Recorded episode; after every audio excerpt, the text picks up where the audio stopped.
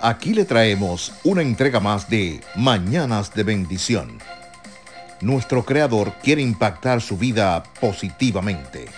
Siéntase libre de compartir. Bienvenidos sean todos nuevamente al podcast Mañana de Bendición 2020. Yo soy Yoli Santana y aquí estoy con ustedes para compartir esta rica enseñanza en este nuevo amanecer. Cuando alguien va a ir a una batalla, sea un boxeador, un atleta que se enfrenta en un deporte a otros, se tienen que preparar. Cuando los creyentes vamos a enfrentar la vida, la podemos reconocer como una batalla y necesitamos estar preparados para ella. Una de las cosas que piden es condición física que implica una buena dieta y ejercicios, disciplina y técnicas. También es necesario un buen equipo, valentía y resistencia en diversas medidas para enfrentar la batalla de la vida, necesitamos de todo eso. Pero por encima de todo, el alimento espiritual no debe faltar. Cuando leemos acerca de la armadura de Dios, recordamos el cinturón de la verdad, la coraza de justicia de Dios, el calzado de la paz, el escudo de la fe, el casco de la salvación y la espada del Espíritu, que es la palabra de Dios. Por tanto, pónganse todas las piezas de la armadura de Dios para poder resistir al enemigo en el tiempo del mal. Así, después de la batalla, todavía seguirán de pie,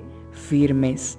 Defiendan su posición, poniéndose el cinturón de la verdad y la coraza de justicia de Dios. Pónganse como calzado la paz que proviene de la buena noticia a fin de estar completamente preparados. Además de todo eso, levanten el escudo de la fe para detener esas flechas encendidas del enemigo. Póngase la salvación como casco y tomen la espada del Espíritu, la cual es la palabra de Dios. Así nos dice Efesios 6, 13 al 17.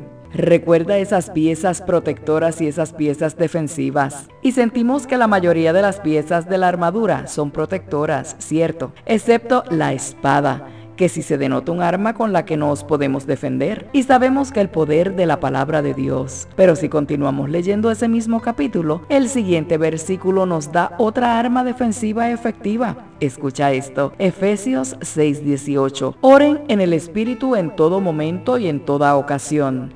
Manténganse alerta y sean persistentes en sus oraciones por todos los creyentes en todas partes. La oración la debemos tener en cuenta como parte primordial como arma contra todo mal, porque sabemos del poder de aquel que responde a nuestras oraciones. La oración incrementará nuestra fe, fortalecerá nuestro espíritu, nos dará inteligencia, aguante y el respaldo del Todopoderoso y leer la Biblia nos alimentará el espíritu. Estaremos preparados para la batalla que sea que se nos presente en esta vida, recordando siempre que somos extranjeros en este mundo, no lo olvides.